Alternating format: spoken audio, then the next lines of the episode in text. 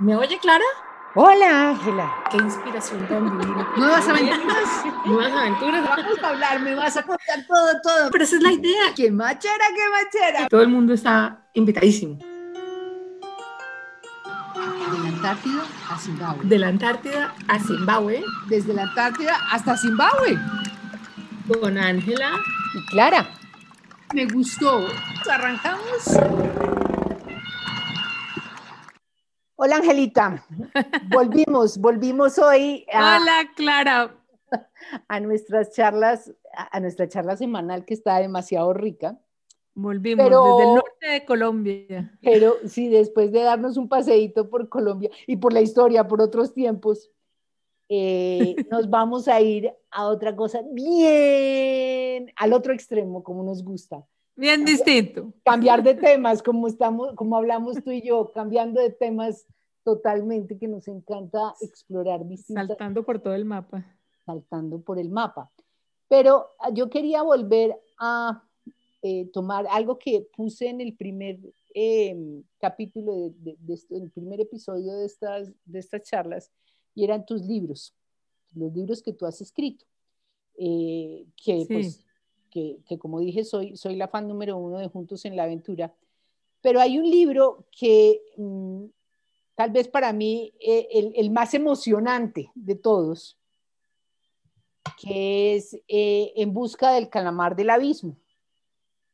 Ese, ese no suena tanto. Yo creo que a ti te conocen más eh, con los de hielo, con, pues, con los de 90 grados latitud sur, pues porque es la Antártida y ese wow, el de las ballenas, en el corazón de las ballenas, el enemigo invisible, pero en busca del calamar del abismo, eh, volví a leérmelo para hablar sobre él.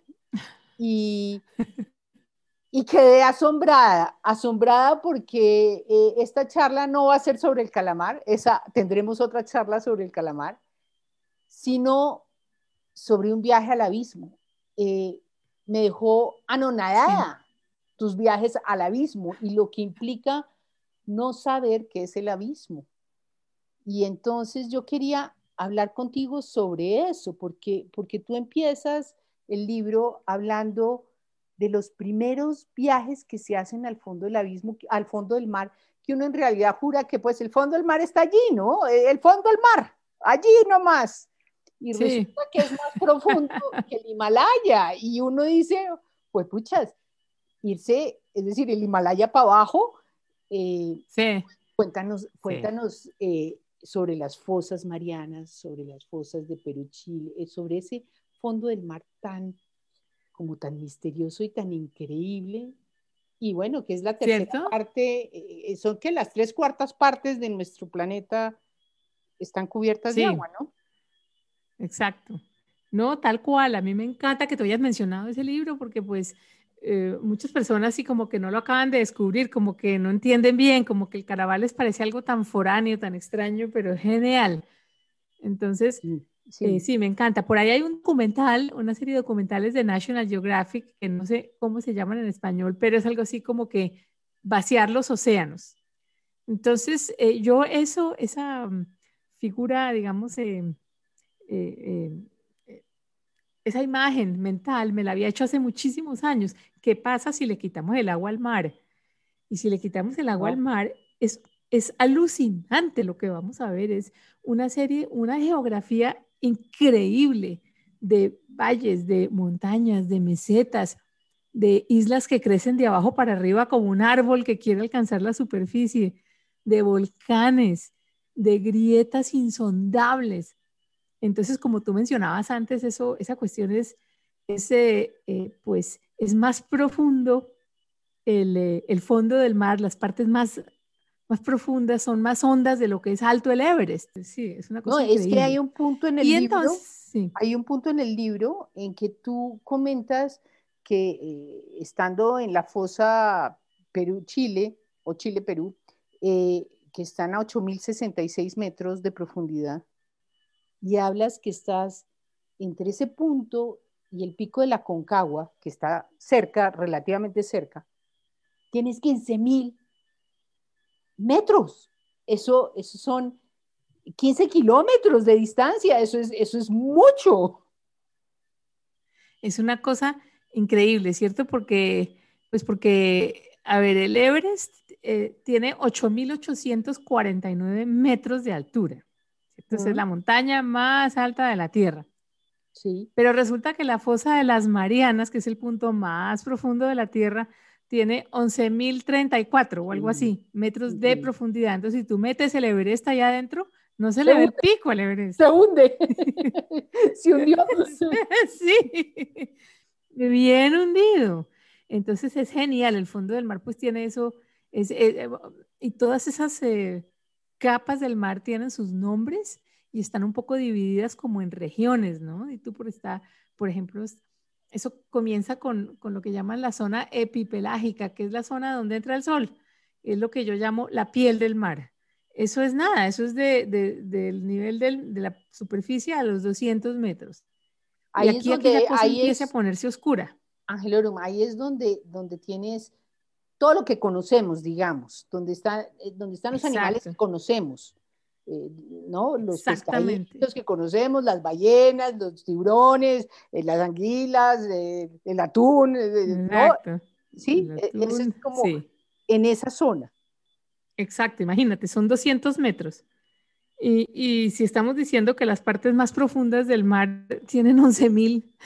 Bueno, espera, estamos hablando de que son dos cuadras. 200 metros son dos cuadras. Si yo camino dos cuadras, ¿no? Sí. Cuando, tú buceas, porque yo, yo uso, tú sabes que yo, yo, yo pero no uso. Eh, no, no, porque no puedo hablar y eso me parece gravísimo. Eh, cuando tú buceas, ¿cuánto bajas fácil con buceando? Pues mira, con un tanque la mayoría de la gente baja 20 eh, metros. la gente 20, hay, buzos que, se, que van más profundo, pero entonces entre más profundo vas, pues te puedes, te tienes que quedar menos tiempo porque consumes más aire y porque estás acumulando más nitrógeno en los tejidos, entonces es peligroso. Pero imagínate, 20, 30 metros, póngale. Eh, la mayoría, pues 15, 18, una cosa así, y sí. Entonces, imagínate tú, pues e, eso no es nada, estamos allí en la pura superficie, en la capita, en, la, piel. Sí, total. Bueno, y de ahí bajas ¿A qué otra zona? Sigue otra zona que es que... De ahí bajamos la, la zona, la zona que sigue se llama la zona mesopelágica, quiere decir la zona del, eh, del, eh, del amanecer o del anochecer, el twilight, eso es eh, la penumbra. La penumbra. Porque claro, eso ya, eso es de los 200 metros a los 1000 metros. Entonces ahí tú ya, ya empiezas a, pues a, ver cómo cambia el color del agua, se va poniendo primero más azul oscura, bueno, eso es la, la, zona, de, la zona de la luz, pero luego empiezas a ver que se pone como más gris diluida y luego gris más oscura y luego entonces ya negro total, eso es como a los, ¿qué te digo yo? Como a los 500, 600 metros. Los, grandes, los, los instrumentos de los submarinos detectan luz como a los, hasta los 800 metros, que eso fue el ejercicio que hicimos en una de mis inmersiones. Pero entonces imagínate, de ahí para abajo no hemos llegado a los 1000 y ya estamos en negro total. Entonces después, después de esa zona viene la más, la más gorda, la más ancha. Se llama la zona de la medianoche. Es la zona bati pelágica y eso está entre los 1000 metros y los 4000 metros. Ok. Entonces ahí todavía, esa es la zona donde viven los calamares, los calamares colosales y los calamares eh, gigantes, la zona donde los cachalotes bajan a comer eh, mm. todos los días por su, por su alimento. Eh, hay mucho menos animales porque pues la comida es muy escasa. Entonces ahí empiezan los animales a ponerse mucho más chiquitos. Afuera del calamar y la ballena, la mayoría de los animales de allí son como, como aguamalitas, delgaditicas, chiquiticas o, o los pulpos. Hay, hay pulpos Mm. transparentosos o pulpos rojos increíbles, ahí los pulpos son bestiales allí. Hay tiburones también, y entonces muy interesante, ¿no? La, fauna es muy rara, ahí es donde vive, mm, por decirte, todos esos animales, eh, esos pescados eh, que seguramente tú te acuerdas? Que has visto en las películas, eh, en Nemo, por ejemplo, esos pescados que tienen unos bombillos en la frente que les cuelgan para traer. Sí, sí, para que, que, que, es un bombillo y ilumina y resulta que no es el, el pescado porque está más adelante el bombillo. Sí, que es como un anzuelo, como un anzuelo. Ay, buenísimo. Eso es, Ay, es genial. Ok. Es genial. Y luego ya em, de los 4.000 metros a los 6.000 metros viene pues otra zona eh, que se llama eh, la zona aviso, de abismo, aviso pelágica, le dicen el abismo. Eso es entre 4.000 y 6.000 metros y allí también supuestamente, eh, esa es la teoría, no, no, lo han comprobado, pero yo estoy convencida que sí, mejor dicho, esa es la teoría bien informada. Hasta allí bajan los calamares colosales y, los cachalotes también. O sea, es decir, se piensa que el cachalote puede bucear, aunque no se ha comprobado, no se ha comprobado, nunca se ha seguido un cachalote, solo se ha seguido hasta los 2.500 o 2.200 metros, pero si los calamares que son su comida viven más abajo, porque sí ha habido calamares a los 3.000 metros, pues el cachalote seguro baja hasta allá. Y de 4.000 para abajo, pues es, no tiene nada de raro que haya. Ah, Entonces, eso es, pero de resto esa comida allá, allá abajo, yo no he bajado más de mil y pico metros, mil cuatrocientos, algo así menos. Eh, pero cuando tú estás allá bien abajo, eh, empiezas a ver, bueno, y ahí también, en general en toda esa zona de Mar Negro, que empieza como una lluvia, se cuenta como si estuviera nevando continuamente, y entre más bajas, más nieve ves, nieve entre comillas. Esa nieve son pedacitos de cositas muertas que bajan de arriba, son detritos, que son pedacitos de, de cositas chiquiticas. Y entonces eso es como maná del cielo para todos los bichitos y animalitos que viven en, en, el lecho marino, que esperan esa comida como, wow. Entonces, eh, eso es todo lo que muere constantemente, todo el plancton. Eso es, es una lluvia constante, constante, constante, que va a caer al fondo del mar y eso forma después, se descompone y forma arena y forma, en cierto, otras, otras se apelmaza, pero y forma el fondo marino, pero se lo comen los pescaditos y los animalitos, todas las criaturas que hay allí que uno no conoce porque todavía nos falta conocer mucho, la mayoría, mejor dicho, el 70%, el 80% del mar, no lo conocemos.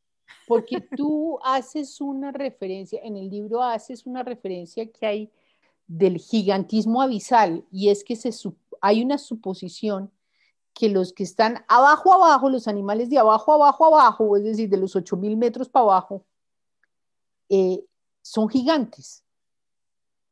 Será, es decir, es una cosa muy cuando, cuando tú hablas de que está cayendo todo este maná, de, maná del, no del cielo, maná del, del, mar, al fondo del mar, pues eh, los de abajo tienen buena comida. Los de abajo chiquiticos tienen, tienen buena comida, ciertamente. Entonces, Pero lo del gigantismo es muy raro. Eso solo se da. ¿Ah? ¿No es eso? Eh, eh, pues el gigantismo se da en solo algunos invertebrados, es decir, como esos moluscos, como esos calamares, como esos, hay, hay, unos, hay unos gusanos larguísimos, hay unos arenques grandísimos son unos pocas criaturas que tienen esa cosa de las aguas profundas y eso creen que eso es porque esos animales crecen muy despacio, entonces cuando crecen tan despacio acumulan tejido y acumulan y se, y se agrandan. Creo que hay un tiburón que se llama el tiburón durmiente del Pacífico, genial el nombre.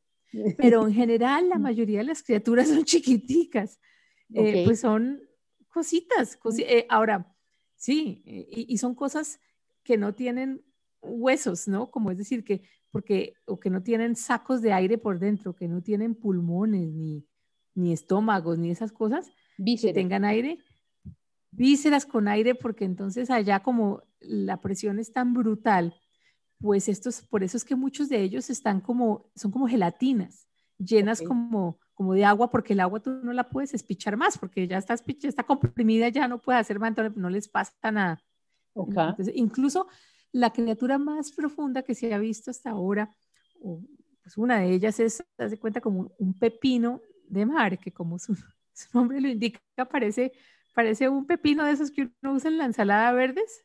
Sí. Y es Pero entonces es una... así, es, ahí tú ah, es un pepino, así se llama el pepino.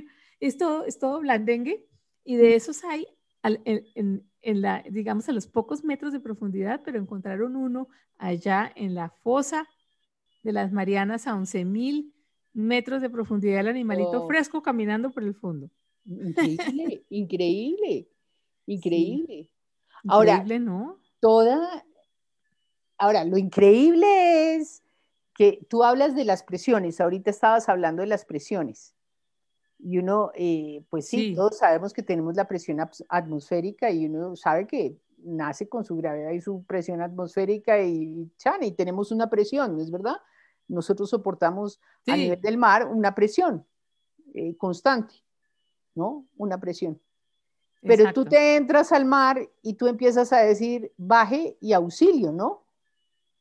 Ah, y uno de los problemas que tienen las personas cuando bajan al mar, bajan a, las profundidades, que no pueden subir rápido por las presiones, ¿no? Tiene que haber la descomprensión y toda esta cosa que, que uno como que no, no, sabe qué es lo que sucede ahí, qué es lo que pasa ahí. Eso, es, muy complicado, eso? es muy complicado. Pues eso, eso funciona porque uno como que no se da cuenta que el aire que uno respira pesa. El aire es pesado, solo que uno pues nació así, entonces uno no se da cuenta. Pero lo que tenemos encima de la cabeza es pesado, eso es lo que llaman una atmósfera. Mm. Y resulta que debajo del agua la presión empieza a cambiar de tal forma que cada vez que bajas 10 metros es como que tuvieras otra vez otra segunda atmósfera en tu cabeza. Entonces, esos buzos que bajan 10 metros, entonces cada vez que uno baja, a los 1000 metros vendrían a ser 100 atmósferas. Pero pues claro, eso, eso es como si tuvieras un saco de arena presionándote por todos lados del cuerpo eh, cuando estás a esa profundidad. Pues, uno le pasa cuando se mete a la piscina, ¿cierto?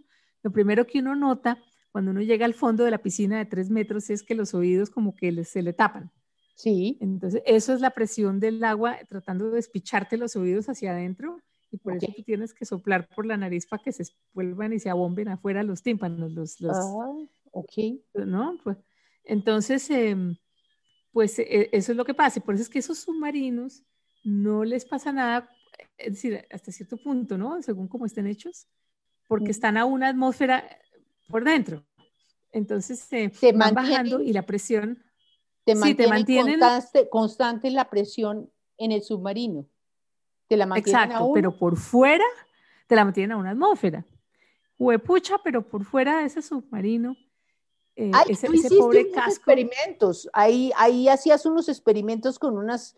Unos, o unos vasitos de tomar café, que eso es lo que se hace mucho, de esos de icopor, poliuretano.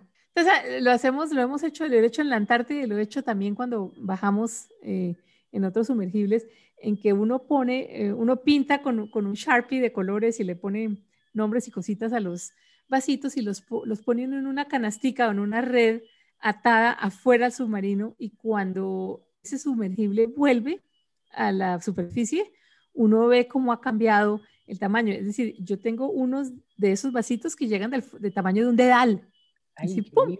De todo lo que hace la presión. Y tengo unos más grandecitos según lo que tú bajes, pero increíble. Alguien me regaló uno de, de, de, unas de, las profundidades más increíbles donde están allí los volcanes como a 5000 metros o lo que sea, y esa cosa es más chiquita que un dedal. Entonces es genial. Y también lo hacemos con esas cabezas de, de icopor, de, este eh, poliuretano que usan para las pelucas. Entonces queda la cabecita divina para... con las mejillas coloreadas y los labios pintados. y, los, labios pintados, ojos, maquillados. Ay, divinas, divinas. Divinas. Eso es como un ritual entre la gente que baja allá el recuerdo de la bajada. Exacto. lograr, pone, mm, bajamos a tanto. Bueno, pero Angelita, eh, lograr estar en, en, un, en unos de estos submarinos o batisferas o como se llamen, eh, eso, eso poca gente eh, lo cuenta. Ah, esas son de tus odiseas increíbles. Esas son de tus odiseas increíbles. Que en este libro, además, cuentas con lujo de detalles, me encanta. Y entonces esté preparada para que si a mí me da algo, le dice la piloto, usted está lista para coger los, los controles. ¿Y eso es así? Eso es así, exactamente. Cuando yo estuve, yo estuve, eh, tuve la suerte que me invitaran como periodista a una inmersión muy grande en, las Bahamas. Ellos iban a medir justamente qué tanto penetraba la luz allá. Mm. Entonces, invitaron como a cinco periodistas y fue una cosa impresionante, em, porque eh, me tocó la inmersión más profunda, justamente como a los mil ah. y pico de metros, que era la, la, mayor que iban a hacer, y entonces lo meten a uno en un, en un submarino que es como una bolita de, una bola de, de, sí, de, de plástico fuerte, de, no, una, eh, una, cosa fuertísima de, un plástico y con, con una, una, caja metálica atrás con más instrumentos donde iba la bióloga, pero yo iba al lado del piloto. Entonces, pero em, es decir, era como, como cristal, como de plástico o transparente. sí, e, era como estar entre una burbuja con, con una caja atrás. No te creo. Entonces, eso es increíble porque ese yo lo, lo, lo describo en el libro. En el libro yo le, le, cambié el nombre de sumergible, que en el libro le puse el celacanto. Al, el, submarino de verdad, que ya, ya no funciona porque ya, eso fue hace rato ya, pues mejor dicho, ya lo sacaron de circulación porque eso no puede durar toda la vida, se llama el Johnson Sea Link, como quien dice el enlace marino Johnson. La fábrica o la empresa que, inventó eso, que dio la plata para eso, son los mismos de la vacuna del coronavirus Johnson. No. La nueva vacuna Johnson, que sabemos que están dos vacunas, la Pfizer, la Moderna y la tercera, la Johnson. De los laboratorios de los copitos Johnson y del aceite de bebés es Johnson Johnson. Entonces, es que ese señor Johnson, él amaba el mar y metió toda su plata en, en investigaciones marinas y en ciencia. Y entonces bautizaron pues el, el sumergible en nombre de, él. Pero pues igual. Entonces, em, cuando yo eh, estaba en este crucero, me dijeron, bueno, usted tiene que, trate de no tomar café por la mañana porque como verá aquí no hay baño. Ah, tú te hubieras muerto, claro. Yo me muero, yo me muero. y yo dije, ok.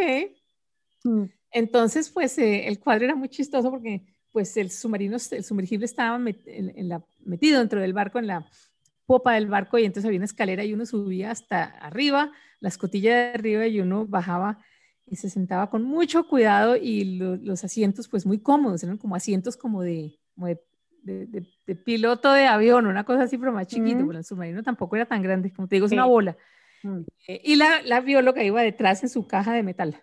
Y entonces cuando yo me senté allí, todavía estábamos en el barco, el piloto, eh, que lo vas a ver eh, en un video que te mandé porque es idéntico al del libro, solo que se... Ese lo ponemos en la web, eso lo ponemos en la web. Para sí, sí, sí, Don Liberatore. Bueno, entonces Don, que es CMX, me dijo, mire Ángela, si a mí me pasa algo, digamos que me da un infarto, usted lo primero que tiene que hacer es quitarme los auriculares, desconecte aquí, póngaselos usted. Entonces después procedió a darme un curso acelerado de 15 minutos de, submarinismo, de pilotaje de submarinismo. Me dijo, la bióloga está ahí atrás, ella no puede hacer nada. Entonces, primero me quita los audífonos y se los pone usted, luego espicha este botón rojo para hablar con la superficie. Ellos le van a dar instrucciones, pero entonces usted tiene que entender las instrucciones porque si no hay comunicación, pues usted tiene que poder saber qué, saber qué hacer. Primero, este sumergible tiene capacidad para estar en el fondo del mar con baterías y con, con oxígeno que circula durante cuatro o cinco días. Eh, el pipí, aquí está la botellita. Lo más importante, me dices que usted tiene que estar pendiente del eh, el nivel de gas carbónico, porque si se pasa de la raya roja, todo el mundo aquí se va a desmayar y se va a morir. Entonces usted tiene que estar pendiente y cambiar el filtro, que es como quien cambia un filtro de un aire acondicionado, pero, pero que parecía como un carrusel de esos de, de transparencias, igualito. Ay, Dios. Entonces tiene que quitarlo y póngalo aquí arriba en el techo. Y entonces se sabe dónde está. En, bueno. Y después me dijo, pero digamos que el sumergible se haya enredado en algún cable. y todo esto en 15 minutos. Y yo, sí, no, no. El tipo me dijo, tiene que desocupar los tanques de lastre que están llenos de agua. Entonces, cuando desocupe los tanques de lastre, pues esta vaina va a subir como una burbuja. Ay, no. Y si está, si está ahí atrapada en, cables, eh, pues eh, desde la bendición. y, eso es tal cual. Tal cual, eso lo describes, es que, tú lo describes en el libro. El Es increíble. Con conocimiento de causa. claro, es que eso es lo que me encantan de tus libros, eh, que dices que son para niños, pero yo sí me los gozo totalmente. que son... Muchos amigos me dicen eso. Eso sí, no los deberían vender para chinos, sino para todo el mundo. Además aprendí una cantidad, es decir, es un mundo que no tenemos ni idea. Sí. El mar no tenemos ni idea. Es un mundo que no conocemos. Es un mundo tenaz. No, porque es que es el problema, ¿no? Que la presión es, la presión es muy, muy grande. Entonces, eh, diseñar submarinos o sumergibles que, que, puedan, que puedan aguantar todas esas 100 atmósferas o más, porque la idea es, eh, ahora ya hay submarinos que pueden bajar, pues, hasta los 6.000 o 7.000 metros, que es el, el Alvin que está, lo tengo retratado en el libro como el ángel del Hades. Hades por infierno, ¿no? Es divina, ¿te acuerdas? Sí, claro, la mitología griega te ha encantado toda la vida. Está el Hades y está el Nereus. Eh, eh, también hablas del Nereus. El Nereus, claro. Sí, sí, sí. Entonces, y ahora me estaba viendo que acaban de, de construir uno que se llama eh, en inglés el factor limitante. El submarino se llama Limiting Factor y ese submarino tripulado para dos personas, piloto y pasajero, puede llegar a los 11.000 metros, es decir, al punto más profundo, pero todavía no han hecho o en estos días están haciendo su, primer, su primera inmersión de demostración completa. Muy interesante. Entonces ah, estamos, ya estamos llegando a ese momento. Sí, eso es nuevo. Nuevo, nuevo de, este, de, de, de marzo del 2021. Estamos hablando tú y yo. Qué machera. Entonces se sigue abriendo, se sigue abriendo la frontera, ¿no? Pero es muy difícil, por eso es que, eh, mira, si tú piensas que para ir al espacio, la, las paredes de la Estación Espacial Internacional tienen el mismo grosor que una lata de Coca-Cola. No. No necesitan más. No necesitan más. No, pero ¿y los meteoritos, auxilio? Bueno, eso, eso, eso sí, esa es la capa protectora, digamos, pero la pared misma, desde el punto de vista de, la presión, no necesitan porque en el espacio es al revés, no hay presión, entonces no hay nada que espiche. Ah, ok. Eh, okay. una nave, ¿no? Ok. En cambio, estos de abajo necesitan un jurgo de capas de metales y de vainas y de, no, de metales, no, de, de, cerámicas y poliuretanos y de materiales nuevos para que no los espiche el agua. Además que la salinidad del, agua e, es complicada, ¿no? Porque corroe los metales, corroe. Se van, se van facilito, ¿no? Exacto. Hay, exacto, exacto. Uy, hay algo que comenta, pues que hay en el libro y con eh, una estación que hay al frente de Quilargo, eh, que, está, que está a nueve kilómetros de Quilargo, eh, en donde, que se tú, le, tú la llamas Aquarius, no sé si ese es el nombre. así se llama, así, se, llama. sí, es, es el nombre real. Es el nombre real. Eh, en donde la gente va y se queda. En esa estuviste. Está a 62 pies el Aquarius. Claro, allí estuve como cuatro días y te vas y te quedas cuatro días en el fondo del mar.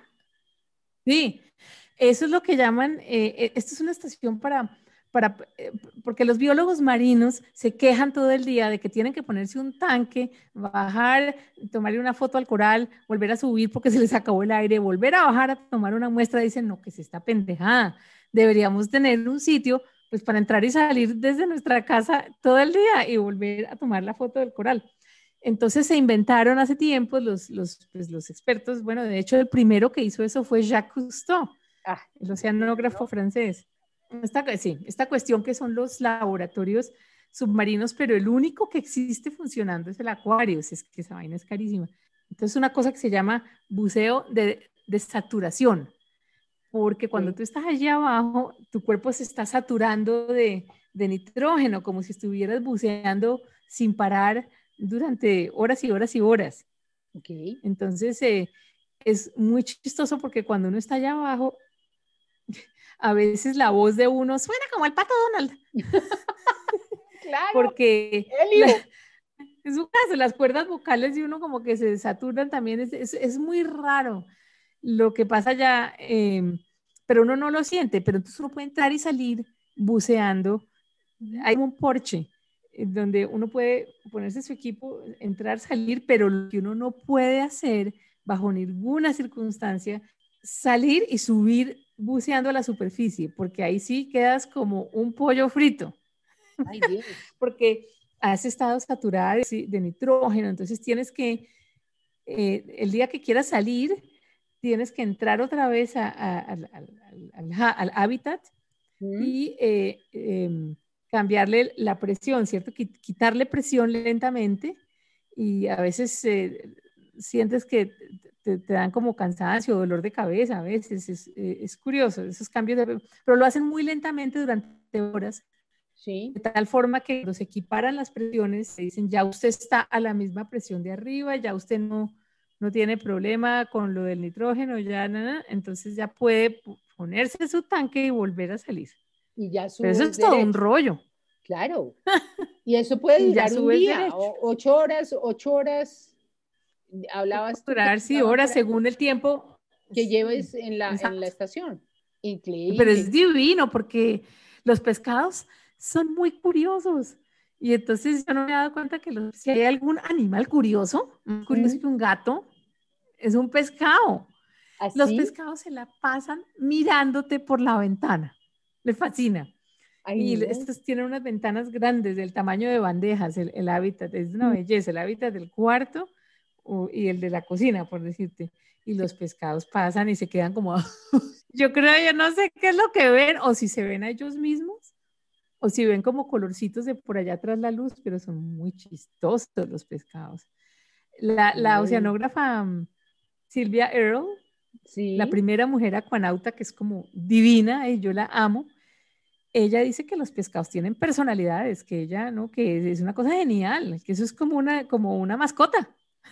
A raíz de, de esta charla eh, que íbamos a tener sobre, sobre el calamar, pues estuve mirando y, y, en Netflix hay una película que se llama Blue Mission, es un documental y es sobre la vida de Silvia Arrow. Es impresionante lo, que, lo que ha hecho esta señora, es increíble. Eh, fue de las primeras mujeres en los 60 que se metió en, una de estas, de, estas eh, estaciones. ¿No? Increíble. Y ella fue además eh, piloto, creo. es piloto, sí. pero son, eh, ah, son tres mujeres, hay tres mujeres que son ahí las duras, ¿no? A ella la quiero mucho, sí. A Silvia, porque es que además en los 60 piensa, estábamos conquistando la luna, estábamos alunizando las primeras misiones Apolo y nadie pensaba que en esos mismos años estábamos conquistando la fosa mm, de las Marianas, eh, haciendo un paréntesis antes de las mujeres. Sí. Pues eh, la fosa de las Marianas, de la, primera, la primera persona, no, no, han bajado sino dos, dos, dos, misiones tripuladas. En los 60 bajó el batiscafo Trieste con, con un, con un em, oficial de la Marina Americana y con otra persona que, fue uno de los hijos del profesor eh, Picard, un suizo que fue uno de los que inventó el, el globo, el balón nuevo, el globo moderno. Bueno, el caso es que en los años 60 pasó eso y entonces es muy simbólico de cómo eh, le estamos poniendo más bolas al espacio que está muy bien, pero nos falta pues eh, que el público como que se pellizque y mire lo que estamos haciendo debajo del agua. Entonces, volviendo a las mujeres, pues están eh, Silvia Earle, que es la, la gran dama del océano, es, ella es además chiquita, petit, yo no sé cuál, tiene ochenta y pico de años y tú la ves divina y su misión en la vida es hacernos caer en cuenta de la importancia de conservar el mar y de amar todas estas criaturas. La que le sigue eh, en edad, que es muchísimo más joven, eh, se llama Cindy Cindy Lee Vandover. Cindy Lee Vandover es otra tremenda piloto, nada menos que en el sumergible Alvin. El ah, sumergible el, de, más profundo. El de Woods, el de, el de Woods, de Woods Hole. Woods Hole Institute. El del Instituto Woods Hole.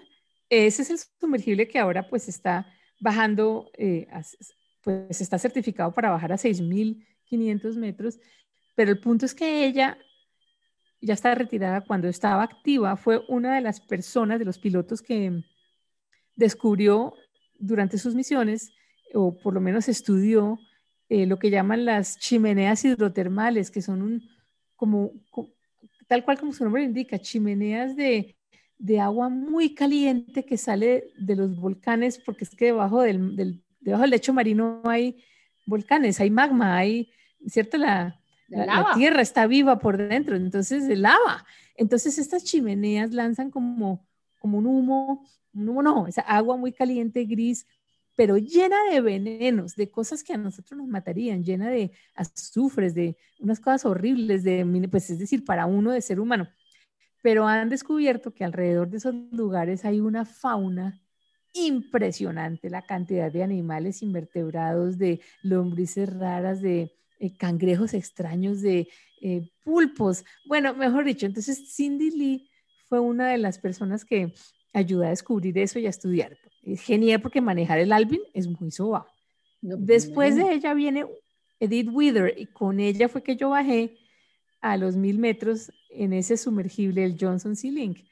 Edith Wither es eh, una de las autoridades mundiales en, en lo que llaman la bio bioluminiscencia de los animales del fondo del mar, es decir, la luz que, que fabrican y que despiden todos estos animalitos para comunicarse, porque allá abajo hay que hablar es con luz, porque nadie puede hablar porque no, no hay cómo hablar, entonces, ¿no? entonces todo, como es tan oscuro, todo el mundo se comunica con luz.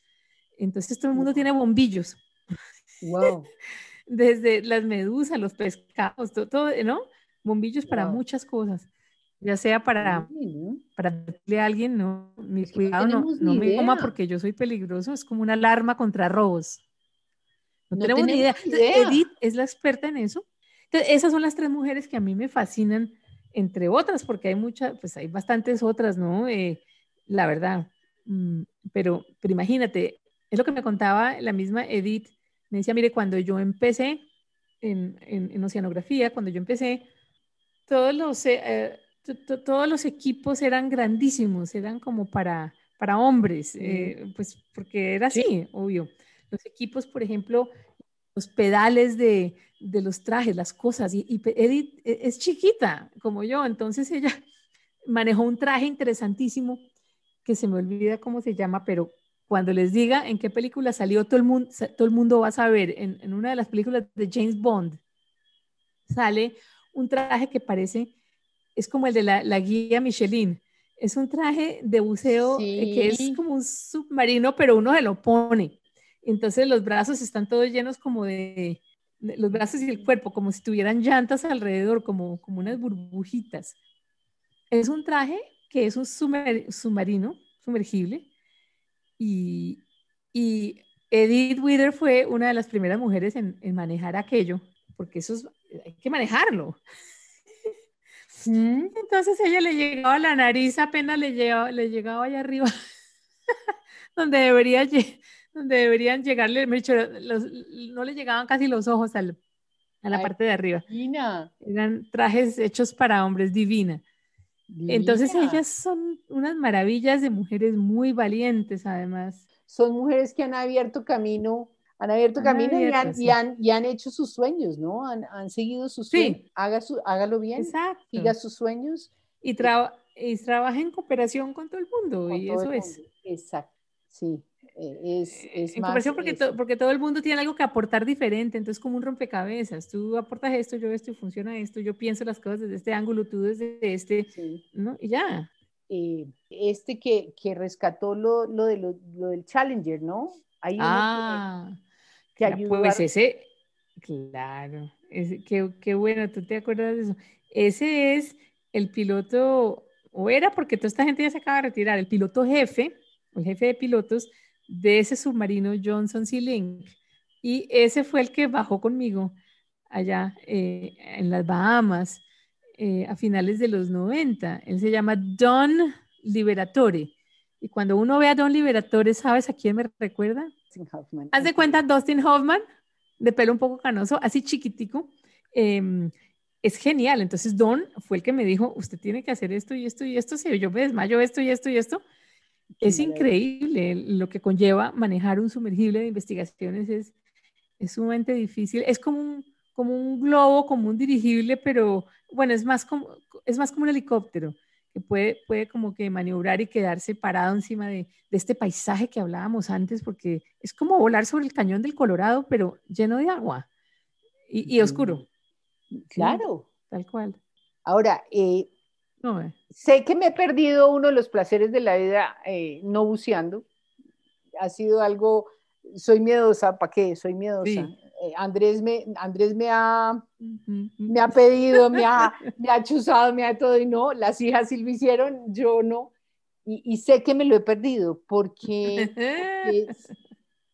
oigo la emoción con que habla la gente que bucea, que logra tener ese, esa cercanía. Eh, si solamente careteando logro sentir esa emoción al ver deslizarse los, los pescados al lado mío, ver, ver los colores, ver, ver eh, los tonos de, de, los corales, las, es decir, es ver la hermosura, esos jardines que son los corales, eh, y solo lo hago careteando. Yo me imagino que, es decir, los que bucean sí tienen que pasarlo, wow. Sí, eh, a veces pasa que, porque lo ves como más, lo ves más tridimensional, cuando, cuando estás un poquitico abajo, no importa, así sea dos metros, ya empiezas a ver las estructuras, las cosas, de golpe pasa flotando frente a ti una mantarraya, entonces lo ves, lo ves tridimensional, lo ves como que tú estás metida dentro del paisaje. Eso es lo que pasa con el buceo. Eso, eh, bueno, el otro, el otro video que me vi, la otra serie que me vi, documental que me vi, fue el de mi profesor, el, el, pulpo, el octopus. El pulpo, ah, eso es una, eso es una joya. Bueno, eh, ese lo comentaremos a profundidad eh, en el capítulo del calamar porque creo que tiene no? similitudes. Animales más increíbles que esos. Ese, ese sentimiento de este hombre, yo, yo sí, esos paisajes y esa cosa, eh, vibré Increíble, profundamente.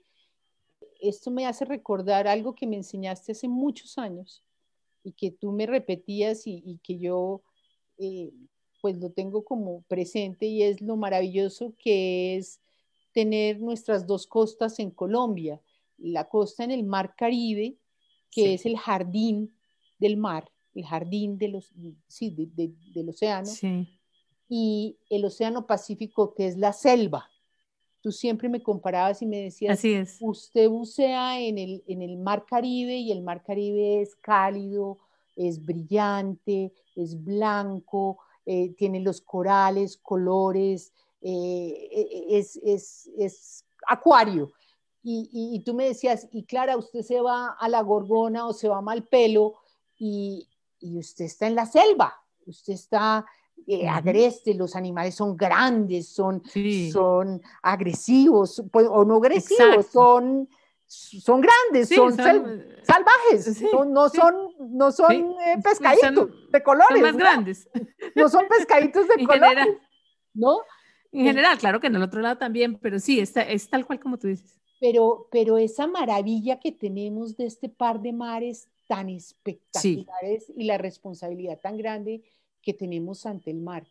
Em, yo creo que ese puede ser un punto para dejar eh, aquí nuestra charla de hoy, ¿te parece? Sí. Eh, como esa reflexión de, mm, porque siempre eh, pues somos eh, ciudadanas del mundo, pero primero, pero primero que todo colombianas, amamos nuestra Colombia y, y lo que queremos es exaltar esas maravillosas tesoros que tenemos. Exacto, y me encanta que, que, que, lo menciones para dejarlo ahí en ese tono y también para recordar cómo con esos dos mares, pensar que estamos en, acaballados en el trópico y que por eso mismo tenemos una relación muy interesante oceanográficamente hablando con los dos polos de la Tierra, con la Antártida y con el Ártico, lo que se llaman, lo, que los oceanógrafos bautizan como teleconexiones, porque el mar pues es uno solo, pero es interesantísimo cómo el Ártico y la Antártica influencian los trópicos y al revés. Entonces necesitamos estudiar eso más y como tú dices, darnos cuenta de que estamos en, una posición única como pocos países en el mundo la tienen. Sí, de estar como estamos con dos mares. Es que no somos muchos los que tenemos esa, no, mares, me refiero a mares tropicales.